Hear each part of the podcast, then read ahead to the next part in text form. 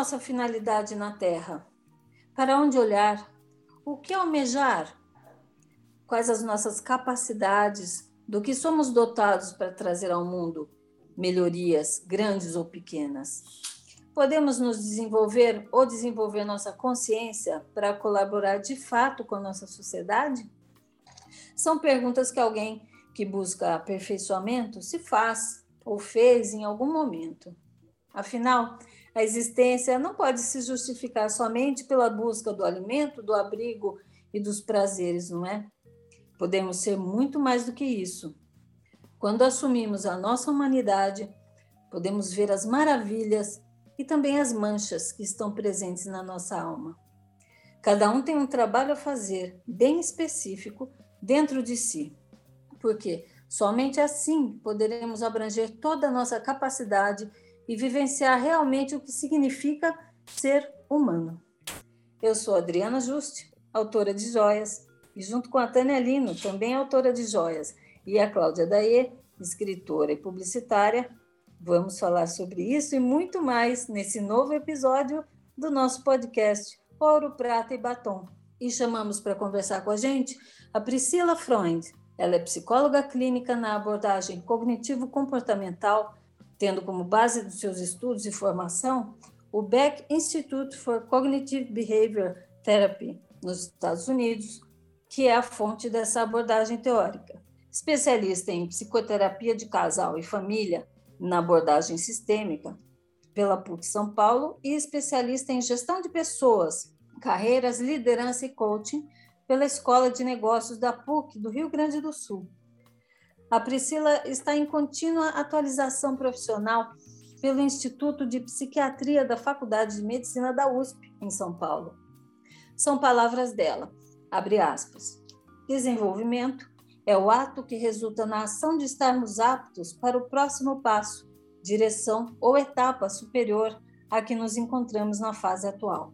Os sinônimos são, para mim, como conceito de vida: progresso, evolução, andamento, elaboração, aperfeiçoamento e expansão.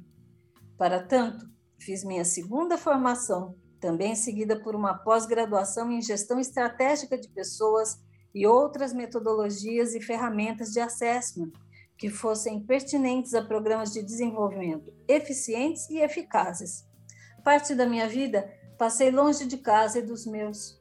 Fui comissária de voo por longos e lindos anos. Porém, da mesma maneira é, que estive exposta a experiências riquíssimas em aprendizado, principalmente cultural, estive exposta a desafios físicos e emocionais os quais contribuíram para essa busca incessante por qualidade de vida e equilíbrio biopsicossocial. Fecha aspas. Bom, você já gostou, né?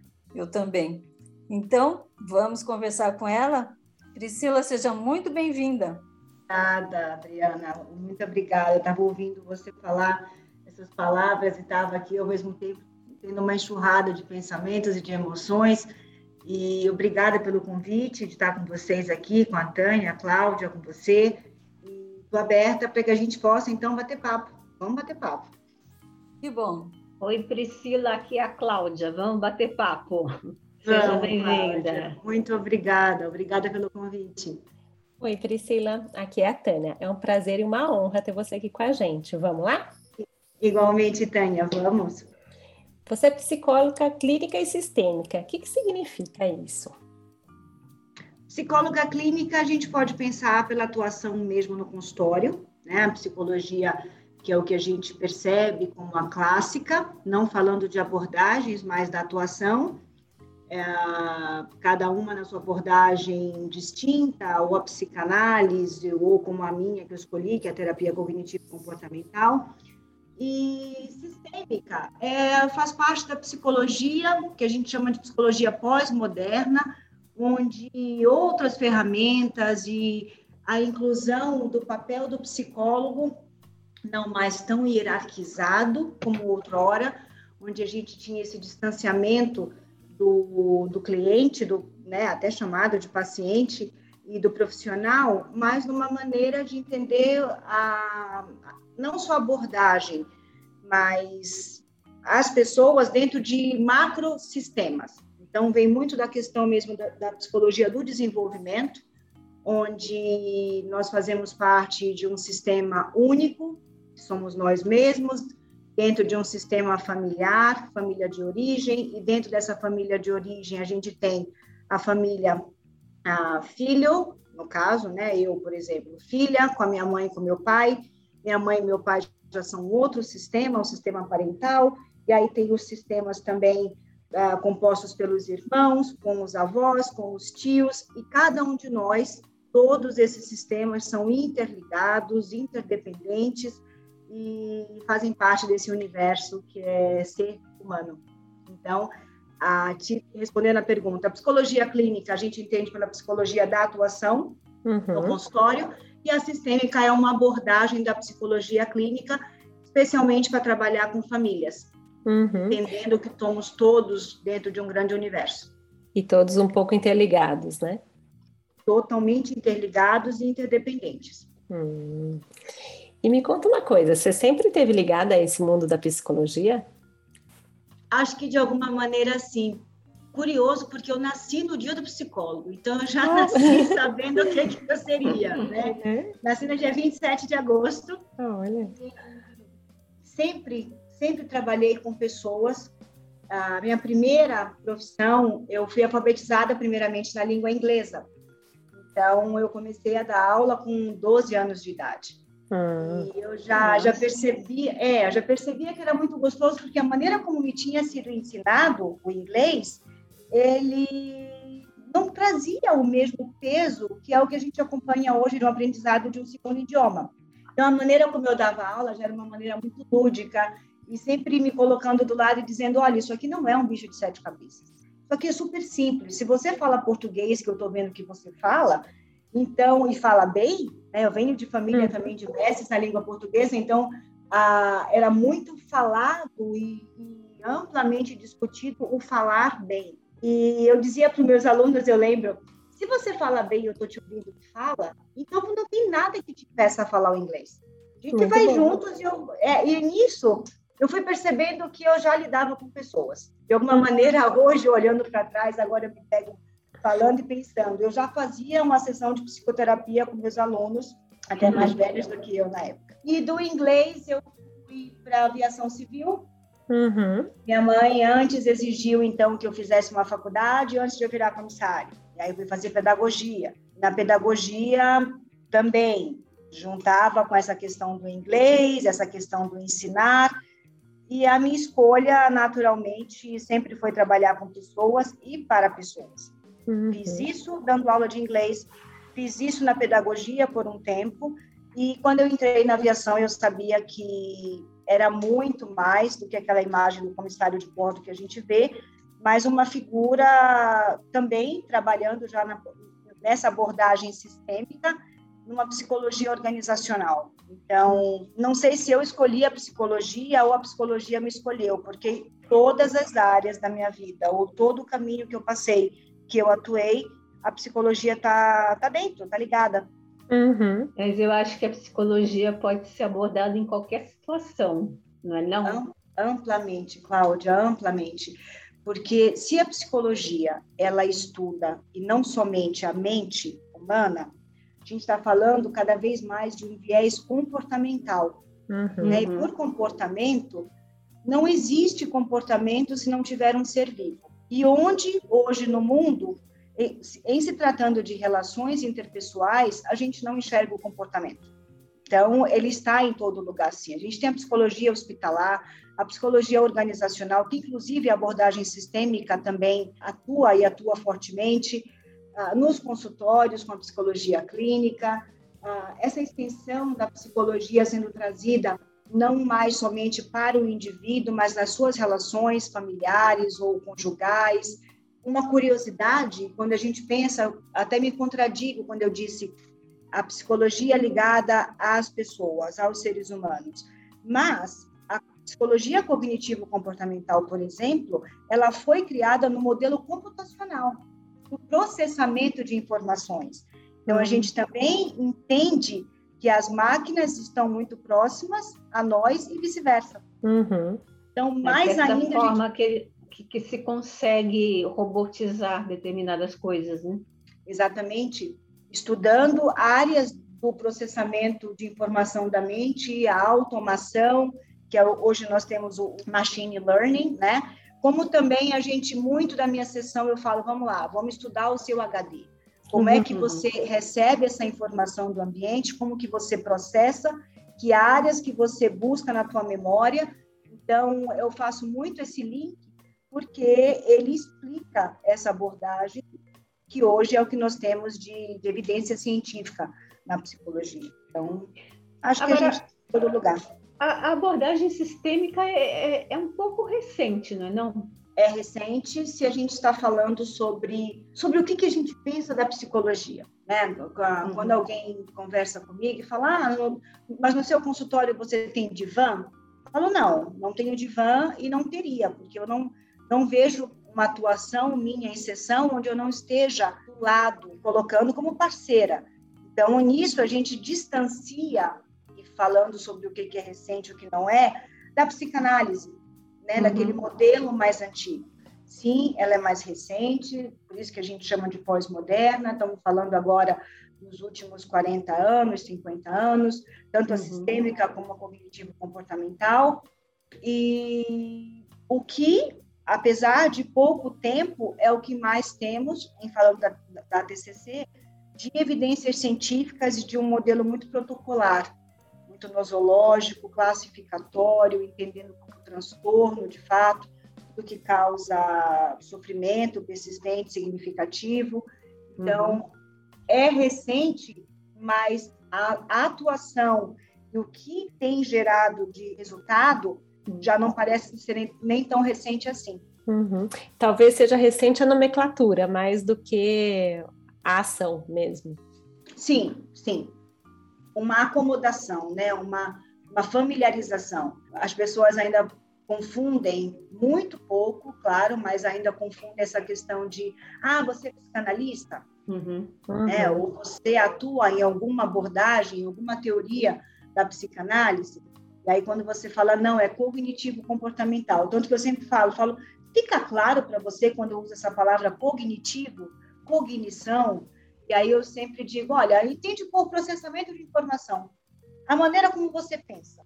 Uhum. E aí, no final, como é que você se comporta? É nisso que a gente vai atuar. É, é uma abordagem que nasceu nos Estados Unidos e muito próxima, né? Nós estamos aqui, a gente segue uma tendência muito próxima da América do Norte, então já não é algo desconhecido, portanto, não está tão, tão distante, não. Uhum. E eu acho que isso também traz a psicologia um pouco mais para perto, faz um pouco, a pessoa se sente um pouco mais confortável, não é um tabu, não é uma coisa que a o psicólogo ou psiquiatra ou psicanalista no caso está longe, é, é um outro universo, não, faz parte do seu universo também. Isso acontece? Acontece, acontece. Eu gosto muito de marcar um bate-papo e eu falo assim mesmo, quando é via Zoom eu escrevo bate-papo uhum. uh, comigo, né? Uhum. Para poder quebrar esses tabus. E eu uso um, um modelo muito simplista para falar sobre transtornos. Eu falo sempre, falo, olha, se você estiver num dia frio e o único chuveiro da sua casa quebrar, chuveiro quente, queimar, é um baita de um transtorno. Uhum. Então, não levando nessa no, no, sentido pejorativo ou de não valorizar o que, que esse transtorno traz, mas transtornos não são para serem tabus. Falo uhum. do pescoço para baixo, então a gente recebe um diagnóstico e a gente fala tranquilamente sobre ele nos jantares, inclusive evidencia, não, eu estou evitando comer isso ou evitando beber aquilo, porque eu estou em tratamento de tal diagnóstico, né, que me foi dado, de tal doença.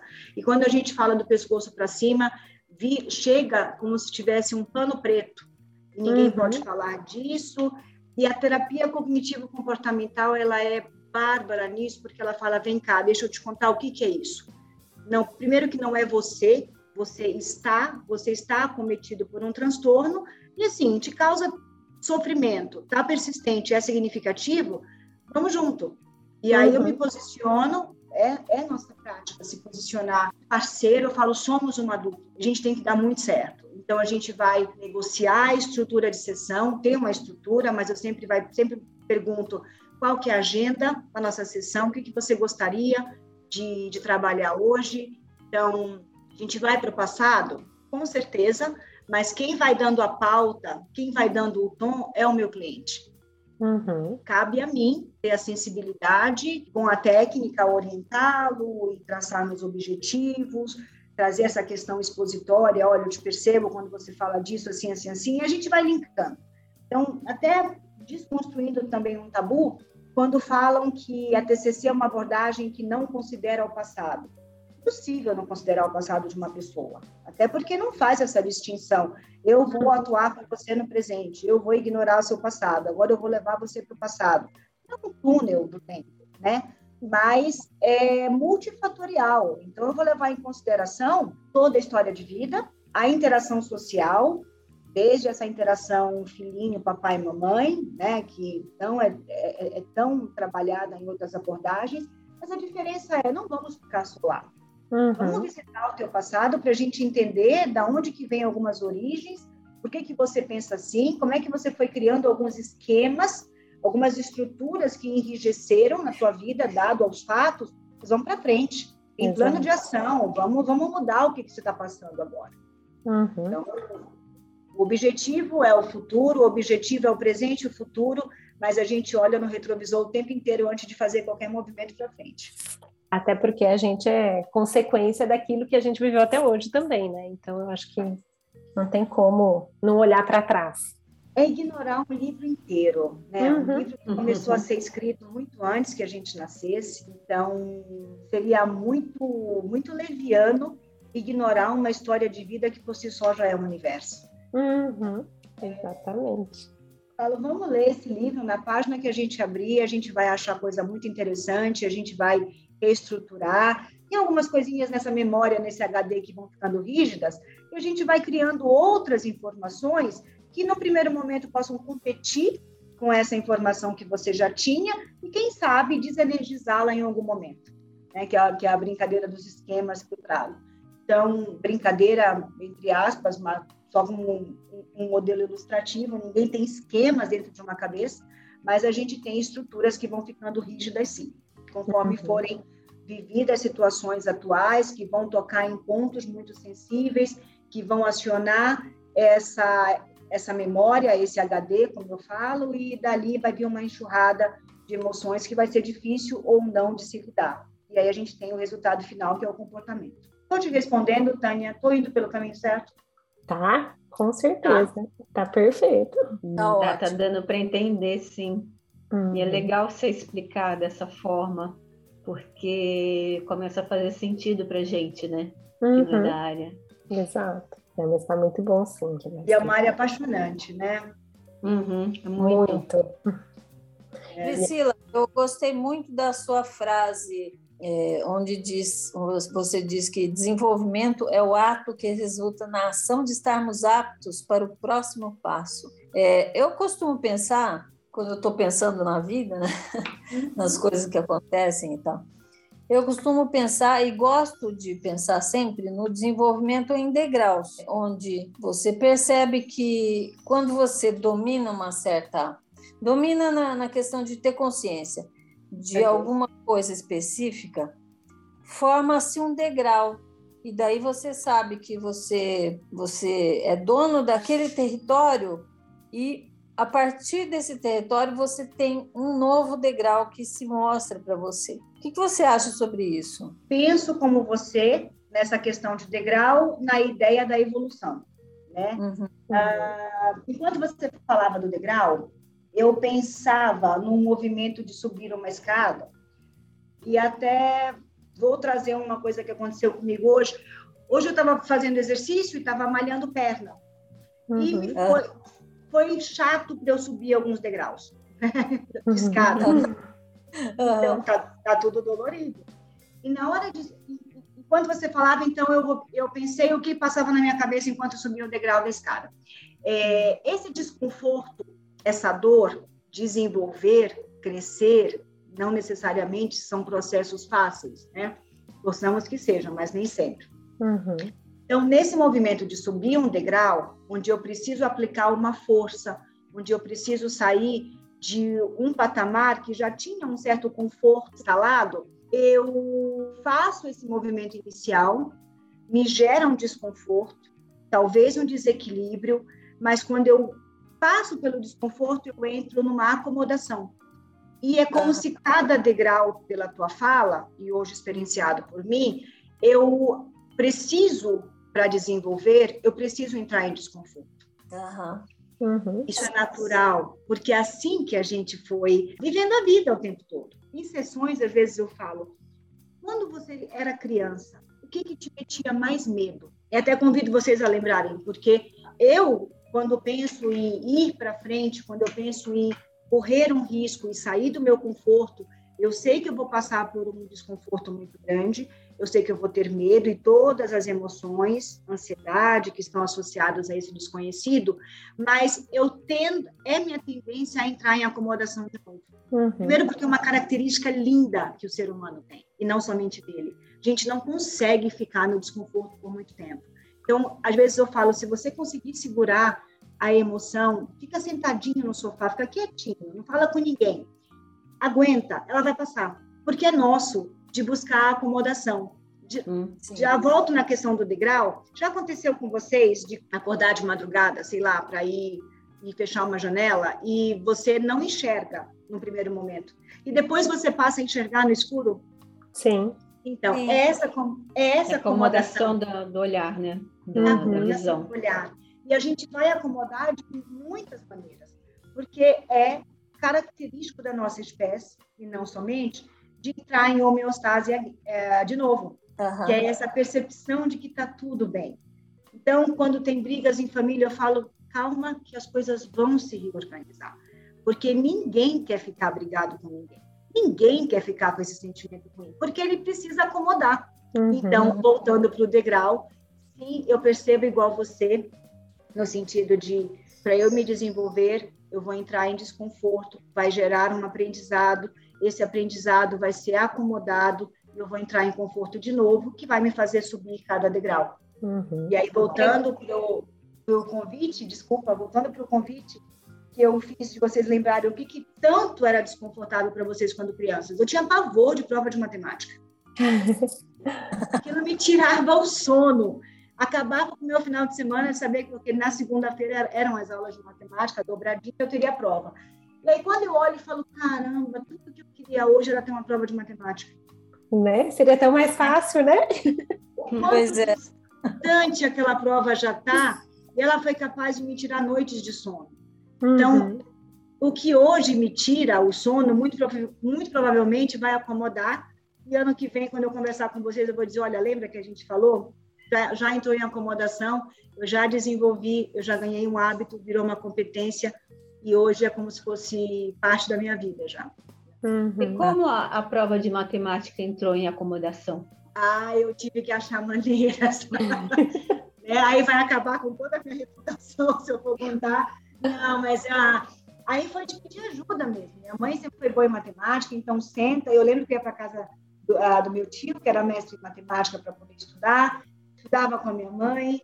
E a cada vez que eu ia colocando em prática, eu ia percebendo que eu ia aprendendo, que eu ia dando conta, e a autoconfiança ia se instalando, eu passava a perder medo da prova, menos ansiedade, e aí a gente cai de novo na tríade do, do processamento de informação e do comportamento. Né? Então, a maneira como eu tenho pensamentos automáticos, eu não vou passar, eu vou reprovar, eu não vou ganhar bicicleta, eu não vou para as férias, aquilo me minava de uma emoção desagradável e ansiosa, eu de fato olhava para a prova e não fazia nada. Então, conforme eu fui experimentando comportamentos novos, eu fui ganhando mais confiança e a cada questãozinha, possivelmente, estou tentando lembrar agora, a cada questãozinha que eu fazia, eu ia percebendo que eu ia dando conta e a prova foi uhum. ficando uma coisa mais fácil de fazer. Uhum. uhum. É um pouco o princípio do machine learning também, que é exatamente isso. Você você vai ensinando o computador, ele vai aprendendo por vai um mais um, um mais dois, um mais três e assim vamos. É, você vai se habituando a uma coisa para passar para o degrau seguinte. É, é legal você falar isso porque eu penso muito na questão da habituação e dessa desensibilização. Né? Eu tinha pavor da prova de matemática, porque cada ano vinha uma página a mais. Uhum. Então, conforme eu fui sendo exposta, exposta diariamente às pontinhas lá de matemática, equação, colchete, parênteses, todos eles, eu ia perdendo medo. Então, quantas páginas mais viessem, estava tranquilo, porque me tornou algo que já era habitual. Uhum. Priscila, você me falou uma palavra que me chamou a atenção: desenergizar, que ah. geralmente a gente quer o contrário, né? A gente quer pôr energia nas coisas. O desenergizar é, é, é tirar a força desses, de, desses pensamentos ruins, dessas, uh, dessas trilhas que, que levam a gente para um, alguma coisa negativa. É isso? Sim, sim. A, a terapia, a teoria dos sistemas é uma outra, um outro braço da terapia cognitivo comportamental, de maneira simples falando, ela entende que as experiências de vida, principalmente ali na primeira infância, elas se tornam rígidas da maneira com que forem repetidas. Então, pensemos o seguinte: quando somos crianças, a gente não tem repertório verbal, porque nem a nossa linguagem está desenvolvida para que a gente consiga pensar e aqueles pensamentos bem estruturados, né? Sujeito, predicado, verbo de ação, onde não, mas a minha mãe chegou em casa e ela está nervosa porque o dia dela foi muito. Também pudera. Com o chefe que ela tem, nenhuma criança vai conseguir ter esse tipo de pensamento. Uhum. Ela olha, ela identifica o cenário. Minha mãe chegou, chegou muito brava e gritou comigo e ignorou alguma coisa muito legal que eu queria apresentar para ela. Então, ela tem esse pensamento. E esse pensamento faz, não tem valor. Dentro da história de vida dessa casa, alguma coisa, qualquer coisa tem mais valor do que eu. Então, ficou isso e fez um sentimento, tristeza. Uhum. E aí fica a ansiedade. A mamãe vai chegar amanhã. E aí eu vou me perguntar, ela vai olhar o que eu vou para mostrar? Não, não vai olhar. E aí eu vou levar para a escola, talvez esse trabalhinho, ele vai errar. Eu vou ser punido. Pronto, se instalou de maneira aqui bem tranquila falando, ali a gente tem um esquema. Um esquema que cada vez que essa pessoa precise se manifestar, precise se expor, ela vai ter esse esquema energizado. Então, uhum. opa, me expor não é uma coisa confortável. Eu posso ser rejeitado. Sendo rejeitado, a mensagem que fica é que eu não tenho valor nenhum. Uhum. E eu falo, eu brinco, o cérebro vê tudo e ouve tudo. Uhum. A criança, ela, naquele cenário, se tinham cheiros associados, se tinha uma temperatura associada, se tinha um, uma imagem, uma vez que o nosso cérebro tá, esteja exposto a um cheiro, a uma imagem, a uma lembrança, que a gente nem está lembrando, mas o cérebro lembra muito bem, na biblioteca dele, ele aciona o esquema, ele uhum. energiza. Eu falo, é um interruptor mesmo. A ideia de que a gente comece a criar pensamentos muito mais funcionais e ter respostas mais adaptativas, porque agora a gente está provido da linguagem. Agora uhum. a gente consegue ter um pensamento mais realista e dizer, não, é isso que está acontecendo, não se comunica em nada comigo. E aí a gente é. começa a criar esquemas funcionais que possam competir em energia e eles começam a ganhar mais espaço, e aí a gente tem uma cognição reestruturada, refeita. Uhum. Uhum. Respondi, Cláudia? Respondeu, respondeu bem. Uhum. Obrigada é quase dar mais valor para o esquema bom do que para o esquema ruim. Tânia, não sei se a gente pode ir para o lado do bom e do ruim. Eu gosto de chamar de funcional e disfuncional. Ok. Uhum. Mas algum é. que, que te traz algum tipo de, como eu vou falar, de desgosto ou de desaprovação para um que vai te ajudar a ir para frente. Que seja mais realista. Uhum. Porque pode acontecer de você perceber de fato, é, minha mãe não gostava de mim mesmo. Uhum. Uhum. Né? Então, é agradável uma pessoa cair, ter essa caída de ficha? Não. Mas o que não quer dizer que todas as pessoas, porque aí vem aqueles pressupostos, regras de minha mãe é pessoa. Uhum. Eu convivo com pessoas. Logo, se minha mãe não gosta de mim, todos não gostam de mim? Não. Você pode uhum. ter um pensamento bastante doloroso, realista, de fato, eu não fui uma criança esperada. Estamos pensando numa situação catastrófica, né? Uhum. Mas, de fato, minha mãe não gostava de mim, eu cheguei num momento de vida que a prejudicou de, é, é, é demais, o que não quer dizer que outras pessoas não possam desenvolver uma relação muito saudável comigo. Exato. Uhum. E pode ser que não fosse nada disso, que fosse apenas o, o fator, o dia dela não foi bom, né? Sim. Mas sim. instaurou é um pensamento, sistema. Sim, é, um, é, é, é o pensamento realista, eu falo, para que você consiga ter uma resposta funcional. Uhum. Se pensar dessa maneira, se manter esse esquema ativo, se algo iniba essa pessoa de fazer uma apresentação ou de tomar uma atitude funcional uhum. na vida dela, então é, esse processamento de informação está disfuncional. E a gente começa então criando outras informações realistas para que essas informações cheguem por vias mais funcionais, ative emoções igualmente funcionais e o comportamento seja de uma maneira que entregue, funcione. Uhum. Ah, e que também as respostas ou reações fisiológicas sejam mais confortáveis, de bem-estar, e não acionadas uhum. por uma ansiedade, uma tensão uhum. muscular, né, o, o, batimento cardíaco acelerado, sudorese, e que também não tem essa questão do humor mais deprimido por uma crença de desvalor ou de desamor, desamparo. Sim, sim. Priscila, você falou em medo de falar em público. Eu li que esse é um dos medos preferidos das pessoas. Preferidos é uma brincadeira minha, né? Os mais comuns entre, entre todo mundo. É, é verdade isso? Você, é, você diria que, que é uma forma, como dizer, como você exemplificou a questão da criança que a mãe não ouvia, e então começou a ter medo de falar porque ela não tem valor. É, é um pouco esse processo? Não que necessariamente todas as pessoas que tenham medo de falar em público tenham passado por esse cenário, mas o falar em público ele é a exposição. Uhum, uhum. E em se pensando em exposição, nós todos estamos sujeitos à rejeição. Uhum. E não é nosso do ser humano querer ser rejeitado. A gente nem pode, porque somos a única espécie que precisa de alguém para nascer e para morrer.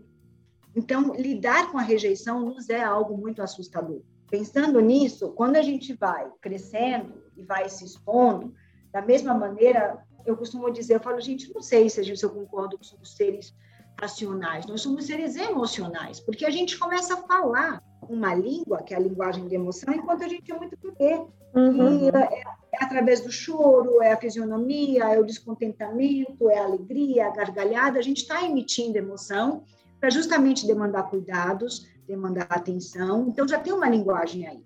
Entretanto, uhum. essa linguagem a gente raramente a gente se torna proficiente nela. Não sei uhum. vocês, mas eu, por exemplo, eu estou com 42 anos e eu não lembro na, dentro da minha história de vida eu ter sido ensinada de, ai minha filha, o que você está sentindo é chateação, você está triste, a sua coleguinha não convidou você para ir na festinha, isso é tristeza, viu? E é assim que se manifesta. Não, era muito pelo contrário, a coleguinha não convidou, o problema é dela, vamos fazer uma festa melhor ainda e ela não vai ser convidada também, né?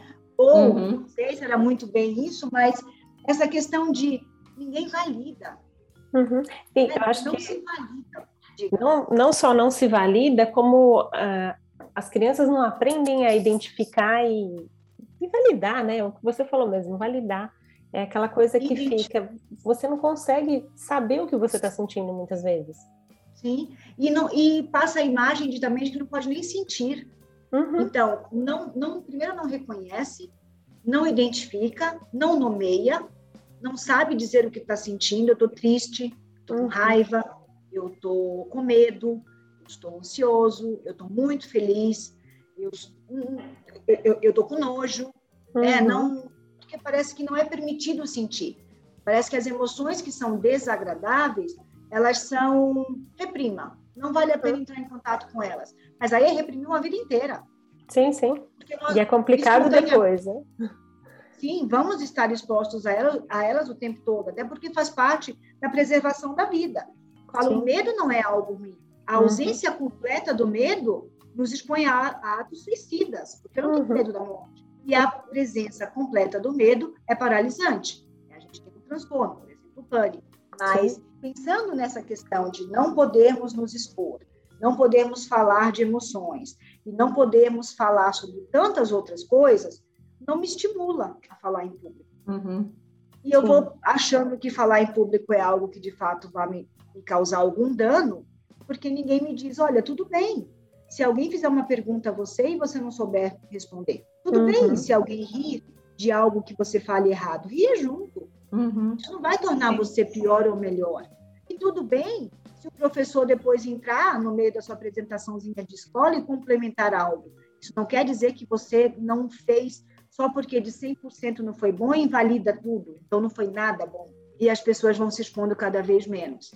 E aí eu tenho uma máxima comigo que eu falo, na frente do ser humano somos mais um, né? O que, uhum. que o outro, o que, que quem está te assistindo, o que, que quem está te ouvindo vai pensar tantas coisas a seu respeito a ponto de nem ouvir a mensagem que você está trazendo. Que pena, é, é uma grande tristeza quando eu ouço que seres humanos têm medo de se expor a outros seres humanos. Sim, sim. E isso tudo vem exatamente por isso, porque a gente não aprendeu desde sempre, como a gente aprendeu outras linguagens e outras identificações e outras, né, e, como eu vou dizer, outras nomenclaturas e como lidar com as coisas, a gente não aprendeu a lidar com as emoções. Sim. E que tudo bem sentir vergonha, né? Uhum. Tudo bem, tudo bem errar, tudo bem ficar vermelhinho porque é muito tímido. É uma reação, é uma reação fisiológica, a gente não tem controle, até uhum. que a gente aprenda a lidar com ela e perceber que ela é muito natural. Exato. É até bonitinho, né? Bonitinho. É bonitinho. Uhum. É, eu, eu, eu acho que eu sou até um pouco romântica, porque eu sou, de fato, apaixonada pela, por essa espécie, por, pelo ser humano. Mas uhum. quando ele consegue ficar mais próximo de ser humano. Sim. Uhum. Tem né? tantos artifícios que, que o distanciem. Sim, sim. E muitas vezes é o fato de querer ser ou querer parecer com alguma coisa sem mostrar os sentimentos vai distanciando cada vez mais, né? E aí a gente volta para a máquina, né, Tânia? Uhum. Exatamente. Você sabe que você comentou essa história do, da gente não trabalhar as emoções. Eu, sinceramente, e também no meu mundo meio cor-de-rosa, entendia que depois do filme Divertidamente as coisas fossem mudar um pouco, mas eu acho que não mudaram muito, não. mas eu não assisti o filme, olha. Assista. ah, precisa, viu? É legal. Vou assistir, legal. vou assistir. Legal. Porque tem várias leituras, né? Já fiz, já assisti várias vezes e cada vez eu tenho uma leitura um pouco diferente, mas é, é bem isso, como você trabalha, como você nomeia e como você trabalha essas emoções. E que você precisa entender que uma depende da outra também. Não dá para falar assim, ah, eu sou uma pessoa só corajosa, nunca tive medo. Não, isso não existe. É interessante ver o, o complexo que é o mundo das emoções. Uhum. Sim. E o é, como seria mais confortável se a gente conseguisse sentir todas, experimentar todas, saber o nome de cada uma, como elas, como que elas nos tocam no sentido de como elas se manifestam, que elas são, elas vêm em formato de uma onda, elas bagunçam tudo algumas vezes, mas que essa onda, como todas as outras, tendem a passar. Uhum. E eu falo, eu falo, nós somos sempre o barquinho. Uhum. Né? A onda ela vem, a onda de emoção, seja ela qualquer que seja, e ela vai te bagunçar o barquinho muitas vezes, jogar tudo para cima e quando cai, cai tudo fora de lugar, mas vai entrar no mar de calmaria e a gente vai reorganizar esse barquinho. As uhum. pessoas. Minha mãe falou outro dia que a conhecida dela não tinha sido feliz. Ai, que pena, perdemos a fulana e ela não foi feliz naquela pessoa durante a vida dela. Eu falei, mas você tem certeza do que você está falando? A pessoa, durante a vida dela toda, de 76 anos, não foi feliz? Ela falou, não, não foi. Eu falei, será que nunca ela teve uma gargalhada? Ela foi, mãe, foi. É, a avó, sim, a avó de X netinhos. Eu falei, poxa, que pena. Nunca ela teve um momento agradável, de sorriso, um nascimento. Ah, olhando por esse lado, sim. Eu falei, então essa pessoa foi feliz. Uhum. Que não existe é a pessoa feliz o tempo todo. Fiz até um uhum. post um dia desse que eu falei, se uma pessoa está feliz o tempo todo, primeiro que ela nos irrita. Uhum. É, porque a gente vai se questionar o que, que essa pessoa tem, pelo amor de Deus, que eu não tenho. Uhum. Então, ela nos irrita. E segundo, porque ela não está bem. Ela está num transtorno, está em mania. Sim. Como a ausência completa da felicidade, da alegria, vai ser a tristeza e a gente tem a depressão. Então, do mesmo jeito As pessoas, o que eu percebo é eu não sou feliz. Poxa, você nunca é feliz? Ah, eu sou, minha vida é muito triste. Sua vida é 100% triste. É esse pensamento é, de Não tem, né? não existe, é. né? Por nada. Uhum. Se restringe ao momento, né? Não é uma coisa, não, não pensa no decorrer do tempo todo. Eu acho que se centra naquele momento que por alguma razão ou alguma dificuldade você está passando, que você não, não está bem, você não é feliz. Não. Aquele momento você não está feliz, mas você pode ter sido feliz a vida inteira. E até mais, Tânia, é, a gente, não sei se seria o feliz a vida inteira, mas a gente está em bem-estar. Uhum. Bem-estar não é, é uma diferente, emoção. né? É, o bem-estar é a ausência completa da emoção, é a espera uhum. de uma emoção. Então, se eu estou num estado de bem-estar, não estou feliz, não estou triste, não estou ansiosa, não tenho, não tenho, medo, não tenho nojo, eu estou ok, né? Então, a, a ideia é que a gente viva em bem-estar para justamente poder entender e usufruir quando a gente não está nele. Uhum. E aí a gente tem as emoções todas, tem uma função, inclusive, não somente nos fazer rir, nos fazer chorar, né? Em função de preservação, todas elas nos preservam. Muito bonitinho isso. Legal, né? Uhum. Uma curiosidade, vocês sabiam para que, que serve o nojo? Ah, para nos proteger de coisas que. De, de, comer coisa ruim, por exemplo.